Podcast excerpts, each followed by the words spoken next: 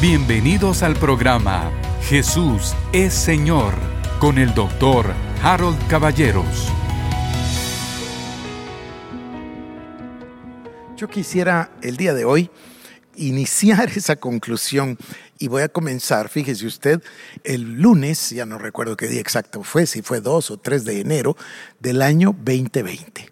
Comenzamos nosotros este viaje que estamos continuando el día de hoy. Empezamos a, a descubrir la integralidad de la palabra de Dios. Nos dimos cuenta nosotros de que la palabra de Dios, la Biblia, por supuesto que la Biblia dice, la Biblia es viva y eficaz y más cortante que espada de dos filos y penetra hasta partir la carne y el espíritu. Qué maravilla, ¿no? Las coyunturas y los tuétanos y discierne los pensamientos y las intenciones del corazón. Hebreos capítulo 4 versículo 12. Y por supuesto nosotros entendemos también y sabemos, segunda de Timoteo, capítulo número 3, la palabra de Dios, verso 16, dice, que toda la Biblia, toda la palabra de Dios es inspirada por Dios. Y todavía nos dice, ¿verdad? Útil para enseñar, útil para redarguir, útil para guiarnos e instruirnos en justicia. Es una cosa maravillosa. Pero lo que nosotros venimos a descubrir con detalle el año pasado fue que la palabra de Dios tiene una integralidad. Está compuesta de dos testamentos que más bien debieran llamarse dos pactos. Y toda la primera preparación, la primera parte, es decir, el Antiguo Testamento, es la preparación del Mesías. Y luego el Nuevo Testamento es la manifestación del Mesías. Todo lo que se dijo del Mesías se viene ahora a realizar, por supuesto, en la persona del Señor Jesucristo. El Señor Jesucristo, en persona, y lo vemos en los evangelios, se toma el trabajo de citar los libros del Antiguo Testamento. Una y otra vez dice, como dice y nos explica de Joel, nos explica de Isaías, nos explica de Daniel, nos explica de Jeremías. Una tras otra, él dice, la palabra dice, y nos cita el Antiguo Testamento. Nos cita todos los libros del Antiguo Testamento, dándole con ello una enorme validez a lo que nosotros ahora, en los tiempos modernos, o bueno, tiempos modernos no tanto, pero en los últimos dos milenios, llamamos el canon bíblico. El Señor lo ratifica, lo reafirma. Y por supuesto nosotros tenemos los evangelios, que es la vida de Cristo, y luego el libro de Hechos de los Apóstoles dedicado al nacimiento de la iglesia. Y después de esto, la revelación neotestamentaria, que le solemos decir revelación paulina, pero que en realidad no es solo Pablo, porque encontramos a Juan, encontramos a Pedro con la misma revelación. Entonces yo prefiero llamarle la revelación neotestamentaria. Nosotros, el año pasado, dimos inicio a este estudio y nos dimos cuenta que en la Biblia hay muchos, muchos ejes transversales, pero sobresalen dos. Sobresalen dos, yo los cité el año pasado y me dediqué, eso es del 2 al 19 fue, del 2 al 19 de enero del año pasado, me dediqué a uno de ellos, que fue el tema del reino. Entonces vimos el reino como Dios lo puso, el original, luego vimos el reino perdido, después vimos el reino profetizado, después vimos el reino manifiesto, después vimos el reino, en fin, vimos que el reino de Dios es un eje transversal del Señor en la palabra de Dios. Mencioné el año pasado que había otro eje transversal y ese lo tratamos en los últimos meses y se refiere a la maravilla que inicia con el pacto de sangre, con el entendimiento de qué es un pacto de sangre. Y luego vemos en la palabra los pactos de Dios. El pacto con Adán. Por supuesto que hay muchos, ¿no? Vimos el pacto con Noé, vimos el pacto con Abraham, luego con Moisés, después vimos el pacto con David, en fin, hasta que llegamos al nuevo pacto. Entendemos entonces que la Biblia puede tener estos ejes transversales, pero ninguno de ellos presenta en realidad un problema o alguna discusión. Hay personas que dicen que la Biblia tiene inconsistencias. Eso no es cierto.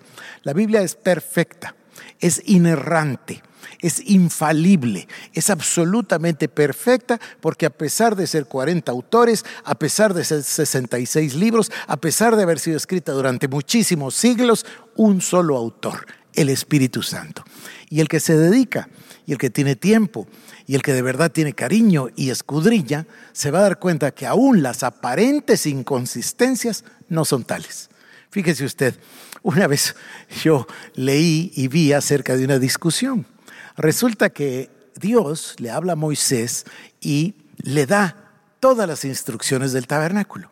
Y en el tabernáculo hay un lavacro y hay un altar y hay medidas para cada cosa, tanto en el tabernáculo de Moisés como en el templo de Salomón. Entonces se habla de la circunferencia y cuando se habla de la circunferencia del lavacro, se mencionan unas medidas, pero las medidas Acuérdese que además dice codos y nosotros tenemos que descifrar que es un codo, 45 centímetros, pero entonces resulta que la circunferencia no es exacta. Y hay quien dice es una inconsistencia. Quiere decir que la Biblia no es perfecta. Bueno, si usted escudriña, si usted es riguroso, si usted es meticuloso, si usted es puntilloso, va a ir a la palabra y va a buscar la guianza del Espíritu Santo. Y fíjese usted que no hay tales inconsistencias. Es extraordinario que cuando se ven las medidas, las medidas casan exactamente a pesar de que no existía el factor pi Recuerda usted que cuando estudiamos nosotros el diámetro de un círculo o de una circunferencia, hablamos del radio al cuadrado por pi y tenemos ese factor pi, 2.1416.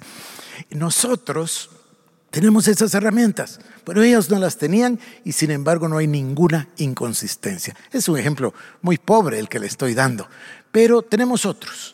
Hay personas que se preguntan y dicen, bueno, espéreme, entonces Judas cayó y se rompió la cabeza en un campo o más bien se ahorcó. Bueno, si nosotros buscamos y escudriñamos, veremos que no hay tales inconsistencias. No quiero perder el tiempo en eso, voy a regresar a mi tema. Nosotros hablamos de la inerrancia y de la infalibilidad de la palabra de Dios, pero más allá, hablamos de la integralidad de la palabra de Dios, que es una sola. La palabra no se puede interpretar afuera de la palabra. Cuando se hacen interpretaciones humanas, se cae en error inmediatamente. No hay interpretaciones humanas, es la misma Biblia la que se interpreta a sí misma porque está viva. Esto tiene grandísimas, grandísimas consecuencias que nosotros eh, trataremos más adelante. Se imagina, voy a decir una cosa, se imagina usted el valor que tiene que la palabra está viva. Cuando usted habla la palabra, cuando usted confiesa la palabra, cuando usted medita la palabra, la palabra de Dios está viva, es vida en sus labios, vida en su corazón. Cuando usted dice, por las llagas de Cristo yo estoy sano, yo he sido curado, Él se llevó mis dolencias, Él se llevó mis enfermedades, Él pagó el castigo de mi paz. Cuando usted confiesa la palabra de Dios, todo reacciona. ¿Por qué? Porque es la palabra del creador del universo y la palabra está viva y cuando usted la pone en sus labios, ese es solo uno de los ejemplos. Hay muchos. El Espíritu que, que resucitó a Cristo de los muertos mora en nosotros y si el Espíritu Santo mora en nosotros, vivifica nuestros cuerpos mortales. Es una cosa extraordinaria, verdaderamente extraordinaria. Entonces, nos fuimos dando cuenta nosotros de la integralidad, de la unidad de la palabra y de la necesidad que tenemos, una necesidad inmensa de comprender la escritura a través de la misma escritura. No imprudencias como una persona que pueda decir, no, no, no, no, no, es que yo no respeto el Antiguo Testamento. No puede ser. Si el Antiguo Testamento es lo que le da vida al Nuevo, o como decía Juan Calvino, ¿verdad? En el Antiguo Testamento está contenido el Nuevo y en el Nuevo vemos la revelación del Antiguo Testamento. Es algo maravilloso. Se explican las cosas por sí mismas. Dios no tiene necesidad de ayuda, en realidad nosotros tenemos necesidad del gran instructor que es el Espíritu Santo. Pero bueno, nosotros entendimos eso y al final de nuestras 10, 12, 14 noches que estuvimos juntos el año pasado, al principio del año, llegamos al punto que a mí me emociona tanto del camino a Emaús, donde los discípulos venían caminando con el Señor resucitado y ni siquiera le reconocían hasta que les fue quitado el velo de los ojos. Entonces dijeron, es Jesús. Y el Señor Jesucristo se le apareció resucitado por 40 días a sus discípulos, donde les dio instrucciones y donde les enseñó a predicar y donde les quitó el velo y donde les reveló la realidad, la verdad. Mire, tuvo que haber un cambio muy grande para que en siete semanas Pedro negara al Señor, se sintiera tan mal, tan condenado, tan con culpa, etcétera, por haberle fallado al Señor y haberlo negado. Y mire usted lo que pasa el día de Pentecostés, cuando Pedro se pone de pie y da un sermón o una prédica o un mensaje verdaderamente arrollador, ungido, 100% bíblico. Esto es lo dicho por el profeta Joel. ¿Qué es lo que pasó? Que en esos 40 días el Señor les quitó el velo y les enseñó que todo lo que estaba en el Antiguo Testamento hablando de Él era la consumación en Cristo Jesús. Y ellos lo entendieron. Entonces dijeron, este es el Mesías que había sido anunciado. Y ese mensaje se repite, lo vuelve a predicar Pedro, lo predica Esteban, lo predica Pablo. Míralo usted en el libro de Hechos. Ellos se dieron cuenta, se percataron de que todo el anuncio del Antiguo Testamento ahora era manifiesto o había sido manifiesto delante de sus ojos. Jesús era verdaderamente Jesucristo, el ungido, el Mesías, Dios en la carne. Eso le da significado a nuestras doctrinas, la doctrina de la encarnación. Luego vimos nosotros el glorioso plan de redención, hablamos de la expiación, hablamos por supuesto de la cruz, tenemos que regresar ahí. Es maravilloso. La Biblia es es una unidad, una integralidad. Me faltan palabras para poderle explicar lo que siento en mi corazón, porque la palabra de Dios es toda ella inspirada por Dios y además está viva y eficaz. Mire qué palabra maravillosa. No usamos suficientemente nosotros la palabra eficaz en nuestro vocabulario. Bueno, eso aprendimos el año pasado. Luego pasamos todo el 2020 por este tema de la pandemia, gracias a Dios, lo hemos pasado juntos. Y hemos venido caminando desde las señales mesiánicas, luego llegamos al tema de los pactos y fuimos avanzando hasta llegar a estas 10 noches que hemos pasado juntos. Hoy son 10 eh, días entre semana, más el domingo 11, más el próximo domingo van a ser 12. Y en estos días nosotros hemos trabajado otro tema, diferente, pero en la misma línea, el tema de la revelación. Fíjese. Todo tiene sentido, Dios es maravilloso y nos está guiando. Número uno, el Señor nos mostró la palabra, la necesidad de comprender, de que nosotros comprendamos que la palabra es una sola y que si queremos entender y queremos predicar y si queremos nosotros crecer, tenemos que tomar a la palabra como una integralidad, como una unidad. La palabra se interpreta a sí misma. La palabra está viva. No tengo suficientes adjetivos para decirle lo que quiero decir de adentro de mi corazón. La palabra es el logos, la palabra es Cristo. La palabra es la manifestación de la voluntad de Dios. Por eso Dios es un Dios de fe, porque Dios usa palabras y todo lo que el Señor dice sucede. Así fue hecha la creación completa. Cristo es la expresión de la palabra de Dios. Y además Él es logos, Él es la palabra. Pero quisiera yo continuar. Entendimos el tema de la palabra y ahora venimos al siguiente. Si usted piensa en una escalera, es el siguiente escalón. Es el tema de la revelación. ¿A qué nos referimos cuando hablamos de revelación? Bueno, la palabra de Dios está escrita y está ahí. Aquí está la palabra. Todos tenemos una Biblia. Bueno, pero ahí no nos hace ningún bien.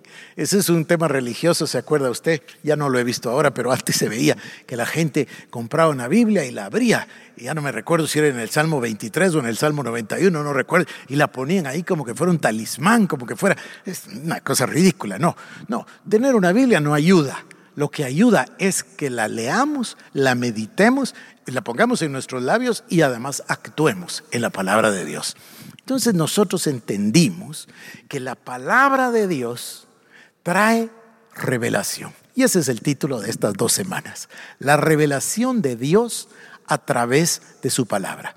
La palabra de Dios es un mensaje de amor, un mensaje que nos viene de otro mundo, ni siquiera otro mundo, de otra realidad, realidad atemporal. Atemporal quiere decir que ahí no hay tiempo, es la eternidad. Y desde ahí Dios da una palabra para su creación y sus seres creados y sus hijos, la iglesia. Y Dios nos envía un mensaje, su mensaje que es un mensaje de amor, porque Dios es amor. Es un mensaje espiritual, porque Dios es espíritu. Y nos manda el mensaje y unge e inspira a todos estos autores, 40 como le dije yo, para que nos den la palabra. Entonces tenemos un Isaías, Jeremías, por supuesto Moisés, y tenemos nosotros a Pedro y Pablo y Juan, eh, que nos dan, Santiago, etcétera, que nos dan lo que Dios les inspiró, el Espíritu Santo. Y nosotros recibimos esa palabra, pero esa palabra es un mensaje espiritual. Literalmente es un mensaje de amor espiritual para nosotros, pero no es recibido por la mente. Así comencé, recuerdan. La mente no puede entenderlo ni tampoco quiere. La mente no puede entender las cosas espirituales, deben ser discernidas espiritualmente. Y a esto se le llama la revelación. Hay dos tipos de conocimiento. Yo lo repito a menudo. Número uno, el conocimiento que nos dan los sentidos, es decir, la vista, el oído, el tacto, el olfato y el gusto. Así es como recibimos la información en el hombre natural. En el hombre espiritual, en el ser interior, en el del corazón, como llama la Biblia, el espíritu recibe la revelación a través del Espíritu de Dios, pero no directo, sino que en medio hay un elemento que Dios nos dejó a todos, que es su palabra. Por eso yo insisto, Toda revelación viene exclusivamente a través de la palabra de Dios. Si no tendríamos entonces revelaciones como existen, por cierto, ¿no?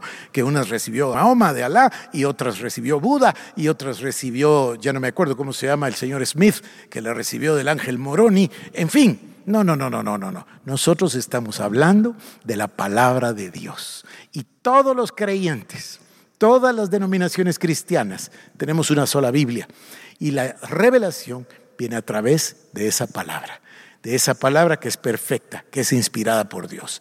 Entonces, estamos nosotros en el tema de la revelación porque necesitamos entender cómo se da esa dinámica, porque usted y yo estamos muy interesados en recibir la revelación de Dios como la recibió Pablo, el misterio que estuvo escondido por los siglos y fue revelado. Bueno, a usted y a mí nos interesa en aprender, entender esa revelación, número uno, para poder cumplir la voluntad de Dios. Número dos, para poder vivir conforme a sus mandamientos, a sus ordenanzas, a su plan. Número tres, queremos realizar el propósito de Dios o el llamado de Dios en la vida de cada uno de nosotros y muchas razones más. Vimos el proceso, la palabra viene como información de primero, luego es iluminada por el Espíritu Santo, eso nos trae inspiración, viene nuevo conocimiento o nueva revelación a nosotros. Esto nos va a traer a nosotros que nos percatemos, que, que, haya una realización en nuestro corazón de esa revelación y entonces se va a transformar nuestra vida. Romanos capítulo 12, versículo número 2. Antes bien, renovaos en vuestro entendimiento por medio de la palabra de Dios. Y luego viene la manifestación. Entonces somos o llegamos a ser lo que Dios quiere que seamos. Por eso es tan importante la revelación. Pero en términos prácticos, la revelación nos está trayendo a nosotros unas inmensas, inmensas respuestas y bendiciones. Por ejemplo, nos está enseñando que Cristo vino con un objetivo. Por supuesto que hay muchos objetivos. Vino a salvar nuestros pecados, vino a salvar a los pecadores. sí, pero hay un objetivo claro. Dice, yo vine para que ustedes tengan vida y la tengan en abundancia. Y esa palabra vida, la vida eterna, como se traduce, es vida Zoe. Eso es a lo que Cristo vino, a darnos su vida.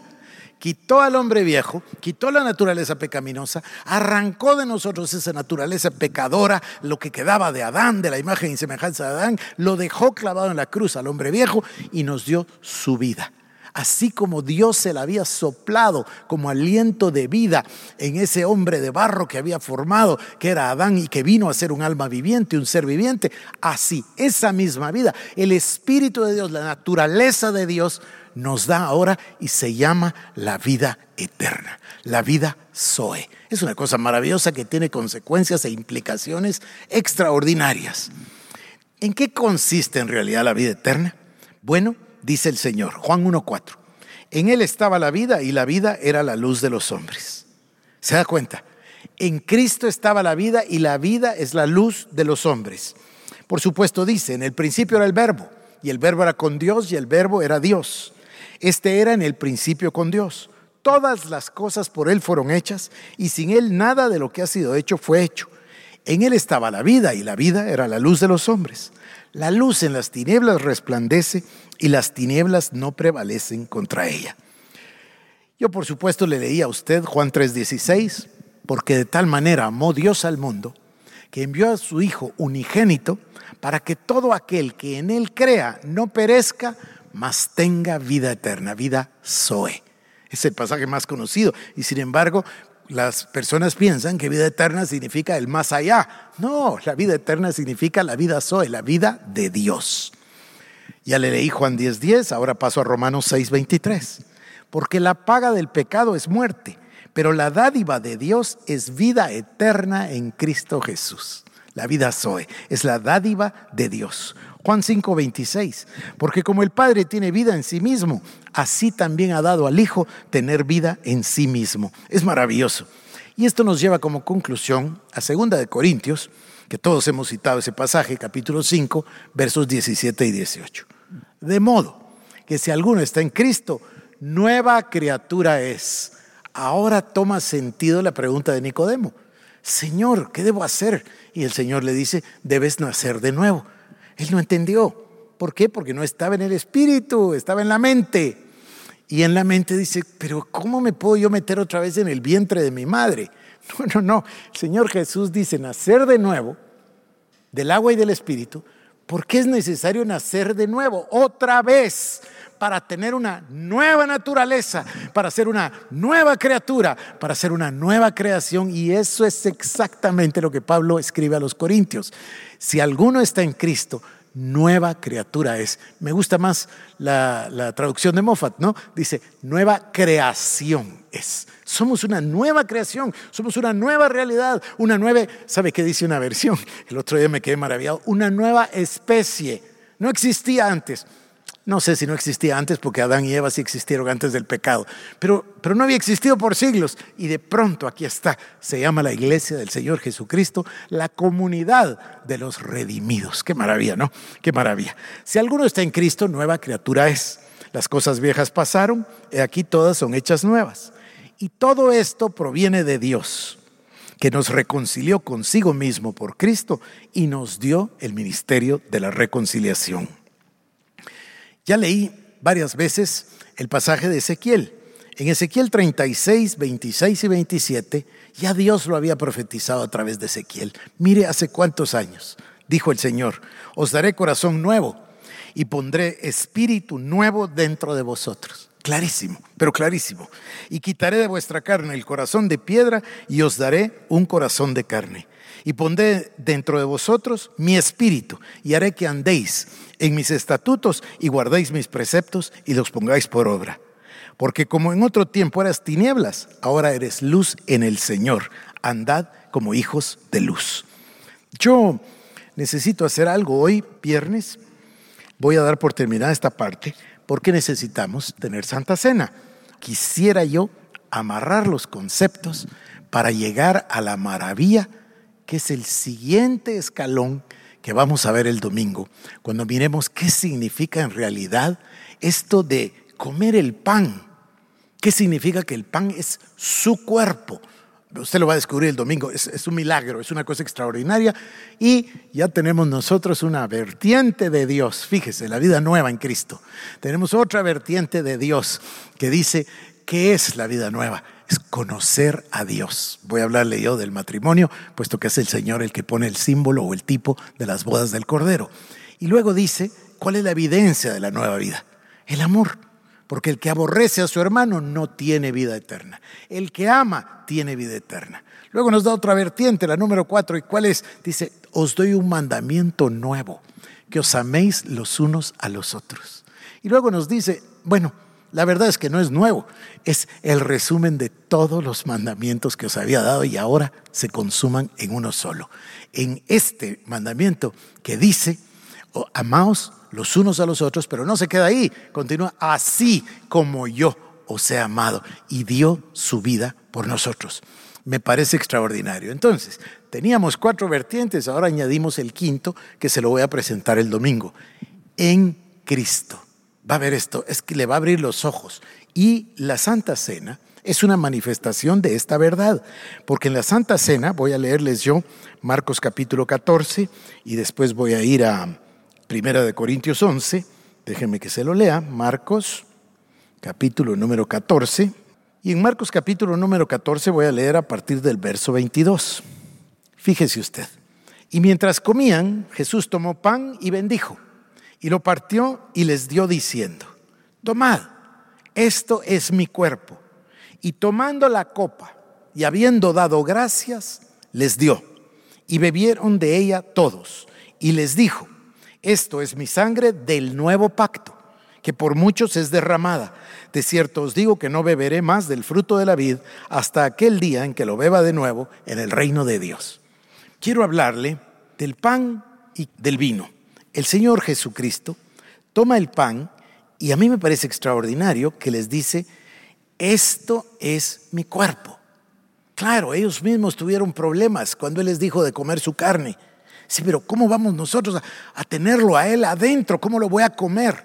Es un misterio, es un misterio en realidad. Dice, este es mi cuerpo. Yo voy a hablarle el domingo, y estoy muy emocionado, por cierto, del sello del Evangelio, la corona del Evangelio. Es decir, más alto no se puede. Ese es el sello, el mensaje sello de todo el Evangelio de Jesucristo. Y ese mensaje se llama en Cristo, porque estamos en Él y Él en nosotros. Este es el misterio que Cristo Jesús descendió del cielo, Dios, y se hizo hombre para hacerse como nosotros. Y luego nos llevó, y nos llevó a la cruz, nos llevó a la muerte y nos llevó a la resurrección y nos sentó en los lugares celestiales para ser como Él. ¿Y de dónde saco que somos como Él? Porque Él es la cabeza y nosotros somos el cuerpo. No estamos separados, somos una misma cosa. A eso se refiere cuando dice que este que yo soy, o sea, es mi cuerpo, el pan que os estoy dando. Es maravilloso, a mí me parece extraordinario. Tomad esto es mi cuerpo, que por vosotros es entregado. Y luego toma la copa y habla de la copa y dice, y esta copa es el nuevo pacto en mi sangre. O sea, tomamos del cuerpo y tomamos de la sangre. Tomamos del cuerpo porque vamos a estar en Cristo. No vamos, estamos en Cristo. Él es la cabeza. Nosotros somos el cuerpo.